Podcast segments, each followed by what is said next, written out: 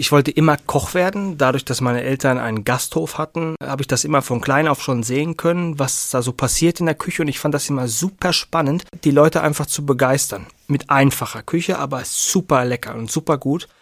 Und ehrlich einfach. Das war so mein Ziel. Wellness Podcast. Be well and enjoy. Hallo und herzlich willkommen. Ich bin Wipke Metzger und unterhalte mich heute mit Felix Weber über Sterneküche.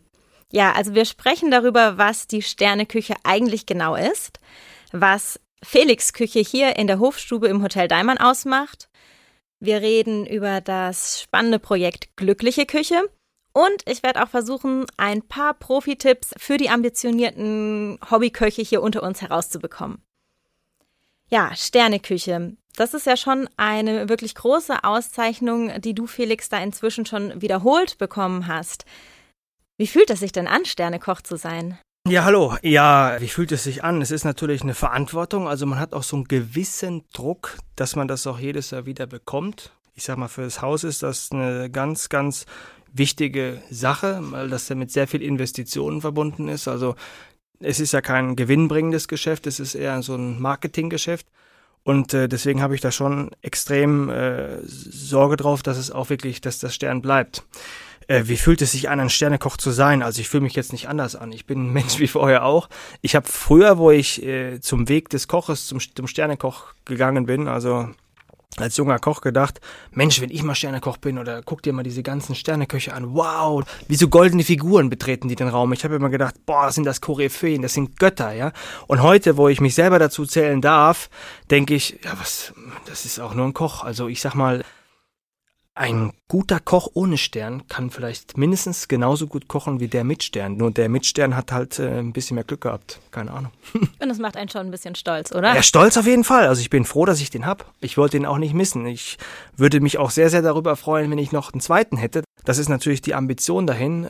Aber es ist schon ganz gut, dass mir das so ermöglicht wird und dass ich das äh, erleben durfte in meinem Leben, Sternekoch zu sein, weil das war das Ziel meiner Ausbildung und äh, bin da schon sehr, sehr stolz drauf. Aber es ist natürlich auch wieder, ich muss es betonen, jedes Mal, wenn ich ein Interview gebe oder sonstiges, ist es eine Sache, ich habe hier eine Plattform und ich darf mich präsentieren und die Möglichkeit haben andere vielleicht nicht und deswegen bin ich als Sternekoch und andere nicht. Und das Team ist auch eine große, spielt eine große Rolle. Ich habe zum Beispiel ein super Team. Mein Restaurantleiter, der Philipp Ganzer, der macht die Weinbetreuung und kümmert sich super um die Gäste. Also sensationell, muss ich ganz ehrlich sagen. Und auch die ganzen anderen Mitarbeiter in der Küche und im Service, super. Jetzt hast du es gerade so kurz am Rande anklingen lassen, dass das ja schon dein Ziel war, Sternekoch zu werden. Ich habe in der Vorbereitung natürlich ein bisschen über dich recherchiert. Du kommst ja ursprünglich hier aus der Region, also wir sind ja jetzt hier im Sauerland. Du warst dann deutschlandweit unterwegs und bist wieder hier gelandet. Wie hat sich das so ergeben und was waren denn die wichtigsten Dinge, die du jetzt auf deinem Weg hier zum Sternekoch gelernt hast? Also ich wollte immer Koch werden. Dadurch, dass meine Eltern einen Gasthof hatten, habe ich das immer von klein auf schon sehen können, was da so passiert in der Küche. Und ich fand das immer super spannend. Aber das Ziel war jetzt nicht unbedingt auf jeden Fall Sternekoch zu werden. Ich wollte einfach nur ein super Koch werden. Das heißt also, wenn jemand bei mir später im Gasthof essen gekommen wäre und der dann gesagt hätte, boah, das ist das beste Schnitzel, das ist der beste Salat, das ist die beste Suppe, was weiß ich was, das beste Dessert, was man im Umkreis von 50 bis 100 Kilometern essen kann. Das war so mein Ziel, die Leute einfach zu begeistern. Mit einfacher Küche, aber super lecker und super gut und ehrlich einfach, die ehrliche Arbeit, die dahinter steckt. Jetzt sind wir hier im Hotel Daimann im Schmallenberger Sauerland. Erzähl doch mal kurz, wie bist du hier gelandet? Ja, ich habe verschiedene Stationen in ganz Deutschland bewandert und wollte ursprünglich immer meinen elterlichen Gasthof übernehmen. Habe das jetzt, wenn man das mit Corona jetzt betrachtet, Gott sei Dank nicht gemacht. Ich habe eine Bewerbung abgeschickt an das Hotel Daimann, weil ursprünglich für Schmallenberg, für das Hotel Störmann ein Küchenchef gesucht worden ist. Und man hat mich dann schnellstmöglich in die Hofstube anstatt in das Hotel Störmann verfrachtet, wo ich heute ganz, ganz froh drüber bin, dass das so gelaufen ist, denn ich habe in dieser Hofstube doch sehr, sehr viele Möglichkeiten, mich zu entfalten, das Gelernte an den Gast zu bringen. Du hast ja wirklich einiges gelernt in deinen Berufsjahren bisher schon. Was waren denn da so die wichtigsten Dinge, die du von deinen unterschiedlichen Stationen mitgenommen hast? Es waren viele Stationen, das ist richtig. Es waren auch komplett unterschiedliche Stationen, also von der klassischen Küche bis zu der komplett modernen Küche war alles dabei. Am meisten interessiert hat mich so eigentlich dieses Klassische. Ich weiß noch heute, da bin ich in Sonora den ersten Tag reingekommen, also zu Helmut Tilkes, und habe auf diesem Pass in dieser Küche dieses Reh gesehen. Ich weiß es noch, wie es vor mir steht. Bildschön, aber überhaupt nicht aufwendig. Also, also als Koch nicht aufwendig gedacht. Spitzkohl, Reh mit Soße, eine kleine Polenta-Schnitte mit schönen Birnchen obendrauf und Selleriepüree. So schön, so verliebt war ich in dieses Gericht, dass ich gesagt habe, wow, das will ich auch so umsetzen können, wenn ich dafür diese hohe Bewertung erhalten kann. Da ich ja vorher auch im La Viva zum Beispiel bei Thomas Bühner, was auch super gut war für mich, sehr, sehr prägend, aber für meinen eigenen Kochgeschmack, für mein eigenes Kochempfinden zu aufwendig. Ich wollte für meinen Gasthof oder für meine Position als Küchenchef, die ich vielleicht vor dem Gasthof einnehmen kann, etwas verinnerlichen, was ein bisschen einfacher ist von der Darbietung, vom Personaleinsatz, aber mindestens genauso top bewertet. Jetzt hast du schon einige bekannte Köche gesagt, Begriffe verwendet. Ich würde gerne noch mal so ganz basic anfangen, denn ich denke, wir haben sicherlich auch ein paar Zuhörer, die sich noch nie näher mit dem Thema Sterneküche auseinandergesetzt haben. Und deswegen so ganz grundlegend, was ist denn Sterneküche eigentlich? Also ich denke, klar, wahrscheinlich weiß doch jeder, dass das eben bedeutet, dass man vom Guide Michelin einen Stern verliehen bekommen hat. Aber wofür bekommt man den? Was wird denn da bewertet? Für gutes Aussehen sicherlich nicht, sonst hätte ich keinen. Also komm. ja, also ähm, was wird da bewertet? Also eine Genauigkeit in der Küche wird natürlich bewertet, also in Form von äh, Exaktheit beim Kochen. Produktqualität ist natürlich sehr ausschlaggebend. Also wenn ich einen Fisch habe, der schon eine Woche alt ist, ich glaube kaum, dass ich dafür einen Stern bekommen werde. Und der Geschmack und die Raffinesse beim Gericht. Also ich sag mal, wenn ich jetzt mir nicht groß Gedanken mache und einfach einen Fisch mit einer langweiligen Soße serviere, der wahrscheinlich, wie gesagt, gerade noch ein bisschen älter ist und dann so lieblos dahin klatsche, dann ist es auch nicht fair, wenn so ein Koch dann eine Bewertung bekommt für eine gute Küche. Also so ein Stern, der hat natürlich auch Verantwortung und ja, ich finde einfach, da muss man einfach was, da muss man schon Power geben. Also man muss schon zeigen, was man kann, man muss aber ich sag mal, wenn man verliebt ist in seinem Beruf, ich liebe das. Ich mache das zu Hause, ich mache das, wenn ich schlafe, ich mache das Tag und Nacht. Ich koche und koche und koche. Und mir macht das überhaupt kein, also ich muss nicht arbeiten gehen. Ich habe das große Glück, ich brauche nicht mehr arbeiten, weil es mir so viel Spaß macht. Und ich glaube, das merkt man auch beim Koch, wenn der so genau ist beim Kochen, das, das kann gar nicht schiefgehen. Wie kann ich mir das denn jetzt dann konkret vorstellen? Wie so eine Bewertung abläuft. Mhm. Also kriegt man da eine Aufgabe und kocht was oder? Ach so, auf die Art, okay. ja, also es ist nicht keine Aufgabe und kocht was. Man öffnet ein Restaurant oder man stellt einen Küchenchef ein und schreibt diese verschiedenen Führer an. Es gibt ja nicht nur den Guide Michelin, es gibt ja auch den Gummillot, den Feinschmecker und noch viele, viele andere, den Gusteau-Führer. Und man wird einfach getestet, anonym. Das heißt also, man kocht ein Jahr lang heraus und guckt, was am Ende des Jahres passiert. Innerhalb dieses Jahres war dann jeweils ein Tester dieser verschiedenen Führer vor Ort und hat getestet, ob es dem Stern würdig ist. Und bei mir war das Gott sei Dank so, dass es der Chefredakteur von Michelin war sogar selber da, habe ich im Nachhinein erfahren und äh, war natürlich super stolz, wo es hieß, Mensch, der Jochen, also mein Chef hat mich angerufen, Mensch Felix, pass auf, du kriegst einen Stern, du musst nach Potsdam. Ich sage, ja, ja, komm, das stimmt doch sowieso nicht.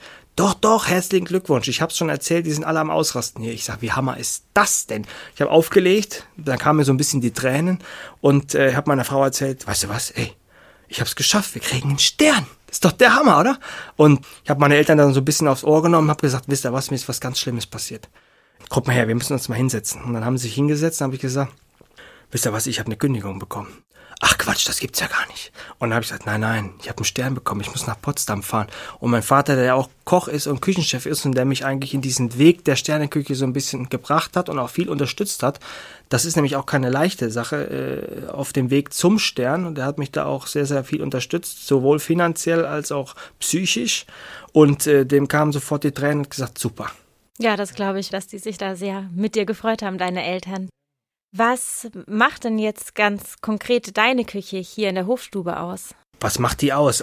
Geschmack finde ich ganz, ganz wichtig. Dadurch, dass ich ja nicht so viel Personal habe, also wir hatten gerade ein Gespräch mit Patisserie und hin und her, ich dadurch, dass ich mich selbstständig machen wollte, ich muss immer ein bisschen mehr ausholen, tut mir leid, dadurch, dass ich mich selbstständig machen wollte, war für mich von Anfang an alles interessant. Also ich habe das weder ausgeblendet, was in der Patisserie passiert, noch was mit dem Brot passiert. Also ich habe mich immer für alles interessiert. Ich bin morgens viel, viel früher in die Küche gekommen, wo ich gerade gearbeitet habe, habe meine Sachen erledigt, dass mein Posten steht und bin dann von Posten zu Posten gewandert und habe gesagt, ey, was machst du da? Das ist ja super lecker. Kannst du mir das bitte beibringen, wie das geht? Kannst du mir die Rezeptur dafür geben? Dadurch habe ich mir ein unglaubliches Know-how in allen Bereichen der Küche angeeignet, weil ich mich auch für alles, Gott sei Dank, super interessiere. Mir macht es genauso viel Spaß, eine tolle Soße zuzubereiten, wie ein tolles Brot zu backen oder ein schönes Dessert anzurichten, herzustellen. Es ist alles total super. Vor unserem Gespräch jetzt gerade hattest du aber schon mal erzählt, dass du ganz besonders stolz auf deine Soßen bist. Ja, richtig, genau ich weiß noch, wo ich im Anfängen des Kochs war. Und dann habe ich immer Dieter Müller sehr stark verfolgt. Das ist so mein Vorbild, ein Drei-Sterne-Koch, den es jetzt heute so jetzt nicht mehr gibt als Koch. Der lebt zwar noch, aber der ist, hat kein Restaurant mehr. Und der hat immer gesagt, an der Soße erkennt man den Unterschied. An der Soße erkennt man, ob der kochen kann oder nicht. Ich sag mal, zu Hause kann jeder ein Steak rosa garen oder ein tolles Dessert machen, irgendwie, keine Ahnung. Aber eine Soße kochen, das ist schon, da muss man schon ein bisschen Verständnis und da muss man auch Fachwissen haben. Und daran erkennt man einfach, ob das ein guter Koch ist oder ob das ein Koch ist, der ja, der halt nicht so viel Emotionen in sein Essen steckt. Man merkt ja so richtig, dass du Freude am Kochen hast und die gibst du jetzt nicht nur hier in der Hofstube weiter, sondern du hast auch noch ein ganz interessantes Online-Projekt, mhm. die glückliche Küche. Genau. Magst du noch kurz erzählen, worum es da geht? Da will ich unbedingt von erzählen. An alle Zuschauer hoffentlich mal reingucken und abonnieren. Also es ist so, dass äh, mein Bruder hatte ursprünglich die Idee zu diesem Projekt Glückliche Küche. Wie kam der auf Glückliche Küche? Mein Vorname ist Felix, Glücklich Küche. Okay. Und äh, er hatte ursprünglich die Idee, die Sterneküche nach Hause zu holen. Wie koche ich die perfekte Soße? Wie kriege ich ein Sterne-Dessert auf den Teller und so weiter und so fort. Und ich habe einfach gesagt, Philipp, das kriege ich, mein Bruder heißt Philipp, ich kriege das nicht in dem Zeitrahmen, das, das dauert viel zu lange, das ist viel zu aufwendig und das kriegt auch, wenn ich es schon so schwierig habe, zu Hause in der Privatküche umzusetzen, dann werden es die Leute zu Hause auch gar nicht machen. Die, das Interesse besteht einfach gar nicht daran. Aber ich habe gesagt, was wir machen können ist, wir versuchen aus dem einfachen Produkt, also aus einer Vanillecreme, die beste Vanillecreme zu bekommen, die es gibt. Also das heißt also, gibt YouTube ein und guckt nach einer Vanillecreme, da gibt es ja tausend Rezepte. Von Laien, von Profis, von, von Amateuren, von allen möglichen Leuten. Und ich versuche einfach aus den einfachen Sachen das Beste rauszuholen und das in genauen Rezepturen, also grammgenau mit Salz, mit Zucker, mit allem drum und dran, dass es bei den Leuten wirklich ich sage jetzt einfach mal, idiotensicher zu Hause umsetzbar ist, dass das genauso schmeckt, wie wenn ich es selber mache.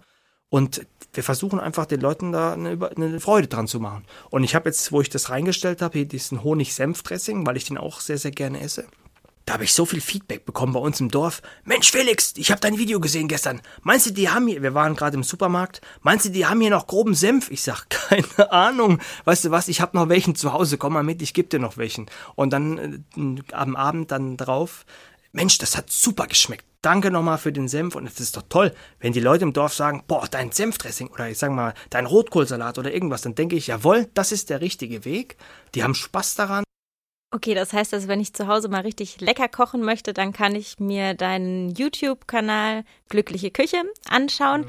Hast du denn sonst so jetzt direkt für unsere Zuhörer und Zuhörerinnen noch einen Tipp, worauf man vielleicht achten kann, wenn man jetzt zu Hause mit dem, was man gekocht hat, seine Gäste so richtig begeistern möchte? Ja, die Frage, das ist die schwierigste Frage. Aber eigentlich ist sie auch gar nicht so schwierig. Ich sage immer, man übernimmt sich sehr, sehr schnell. Also mir passiert es immer, ich übernehme mich. Das heißt, in unserem Gasthof, den ich ja schon mal angesprochen hatte, der jetzt nicht mehr existiert, da gab es immer einmal im Jahr ein Menü. Mein Vater hat also verschiedene Menschen eingeladen und äh, die zu diesem Menüessen eingeladen. Und dann irgendwann habe ich mal das Ruder übernehmen dürfen. Da war ich noch so in, in der mittleren Phase des Kochs, sage ich mal. Und habe gesagt, komm, wir machen jetzt mal das und das und das und das und das. Und das, da helfe ich dir, ich mache das alles und hin und her. So, und dann kam dann der Abend immer näher und ich habe zwei, drei Tage vorher angefangen vorzubereiten. Und hinten raus habe ich einfach gemerkt, boah, das wächst mir hier über den Kopf. Ich bin einfach nicht in der gewohnten Küche wie sonst. Ich habe einfach nicht so viele Menschen um mich rum wie sonst. Ich mache das alles alleine. Mensch, das wächst mir über den Kopf. Und das ist einfach das Thema. Man sollte sich was vornehmen, was man erstens vorbereiten kann. Zweitens, was man schon mal gemacht hat, damit man auch sicher daran ist. Und drittens, ja, was man vorbereitet hat. Also ich sag mal, wenn am Tag, wenn die Leute kommen, dass man eigentlich total relaxed ist, frisch geduscht, hallo Leute, kommt rein, dass die sich denken, ja, das kann ja nichts werden, der ist ja total entspannt, das kann ja nichts sein.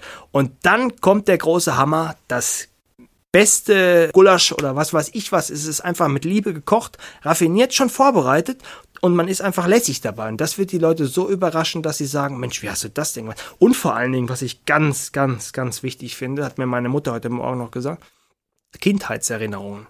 Diesen Film Ratatouille kennt ja jeder, wo dann der Tester zum Schluss dieses Ratatouille ist und sich sofort zurückgesetzt fühlt in seine Kindheit. Und das muss man zu Hause auch, oder allgemein, ich versuche das auch zu schaffen. Wenn ich irgendein Gericht einplanen kann, was so Kindheitserinnerungen weckt, mache ich das auf jeden Fall. Ich mache es bei meinen Kindern zum Beispiel. Ich versuche denen das mitzugeben. Ich muss jetzt was erzählen. Ich muss das unbedingt loswerden. Ich finde das so toll. Ich möchte es meinen Kindern wiedergeben, was ich erlebt habe. Jetzt kommt's. Meine Oma früher, die hatte so einen coolen Ofen. Im, ist so ein da macht man Feuer und hinten raus, ich weiß nicht, wie diese Kamine sich nennen, und hinten raus werden die ins Wohnzimmer warm. So. Und wenn ich dann bei ihr zu Besuch war und ich habe nur die Tür aufgemacht, dann kam mir dieser Duft entgegen von diesem Streuselkuchen. Ich weiß noch heute, wie das gerochen hat. Das gibt's nicht mehr bei Omas oder sonst irgendwas. Dieses Essen, da gibt's diese Öfen, ganz noch selten, diese Kaminöfen. Und zweitens mal macht keiner mehr diesen, diesen Kuchen. Nimmt, alle kaufen diesen, Entschuldigung, Mist der, der wiegt nichts mehr, also der ist ganz leicht, das heißt, also da kann ja gar nichts drin sein. Und wenn meine Oma den gemacht hat, diese Butter, diese Vanillearomen, und das versuche ich unbedingt, in der heutigen Zeit ist es nämlich schwierig, meinen Kindern mitzugeben, dass die einfach diese Emotionen haben, später, wenn sie groß sind, das hat so gut gerochen, das hat so und so geschmeckt. Das kriegen heute vielleicht nur noch wenige Kinder leider mit auf den Weg, weil einfach, es ist auch die Zeit, es muss alles schnell gehen, es ist wenig Geld da und dann gibt es halt nur Nudeln mit Ketchup, habe ich mal irgendwo gehört. Ja, schrecklich. Die müssen vernünftig essen. ja. Jetzt haben wir natürlich alle schon ein bisschen Hunger auf Streuselkuchen, was mich auch immer so interessiert. Wenn man jetzt als Koch den ganzen Tag kocht, kocht man dann zu Hause auch noch. Du hast es vorher schon anklingen lassen, dass du es auf jeden Fall machst. Deswegen da die Frage, was ist denn so dein privates Lieblingsgericht? Also meine Frau, die ist Brasilianerin und die macht die beste Lasagne überhaupt. Aber jetzt pass auf, jetzt essen die die in Brasilien mit Reis. Also eine Beilage mit Reis. Und in die Lasagne kommen noch rein Mais und Oliven. So, die hat das erste Mal die gemacht. Ich habe gesagt, was mach? Habe ich mich so groß getan, was machst du denn da? So macht man doch keine Lasagne. Und habe ich gedacht, ich bin doch hier der Koch. Was was was macht die denn da für ein Quatsch? Wa? Und habe ich diese Lasagne gegessen und habe gedacht, was ist das denn? Und der Reis, der passt super dazu. Also wenn es heute Lasagne gibt und es gibt keinen Reis und keine Maiskörner in der Lasagne, dann will ich die nicht haben. Also das ist super lecker. Wirklich, ich esse also ich esse viel viel lieber Sachen, die wirklich so einfach sind schlotzig sind, also wo ich so, so eine große Schüssel und dann kann ich einfach mit dem Löffel da reingehen. Ich esse zum Beispiel super gerne mit dem Löffel, ich brauche keine Gabel, ich bin immer der Löffelesser und ich brauche dieses Schicki-Micki privat nicht. Aber was ich brauche ist Geschmack. Mein Papa hat jetzt neulich Schweinebäckchen gemacht. Boah, mit Sauerkraut und Kartoffelpüree. Da merkt man doch echt, dass ich noch viel lernen muss. super lecker waren die. Felix, ich glaube, wir könnten uns noch ewig hier weiter unterhalten, aber so langsam sollten wir zum Schluss kommen. Ich finde es sehr sympathisch, ein Sternekoch, der zu Hause gerne alles mit dem Löffel isst. Also ich glaube, abgehoben bist du auf jeden Fall nicht. Und ja, ich bin super gespannt, was wir noch von dir hören werden und wünsche dir auf jeden Fall weiterhin ganz viel Erfolg. Und vielen Dank für das Gespräch. Ja, vielen Dank und gerne vorbeikommen in der Hoftube. Tschüss. Tschüss und bis zum nächsten Mal. Das war die heutige Folge des Wellness Podcast. Vielen Dank fürs Zuhören und bis zum nächsten Mal. Wenn Ihnen die Folge besonders gut gefallen hat, freuen wir uns über eine Bewertung. Oder abonnieren Sie ihn doch einfachheitshalber und haben ihn immer dabei.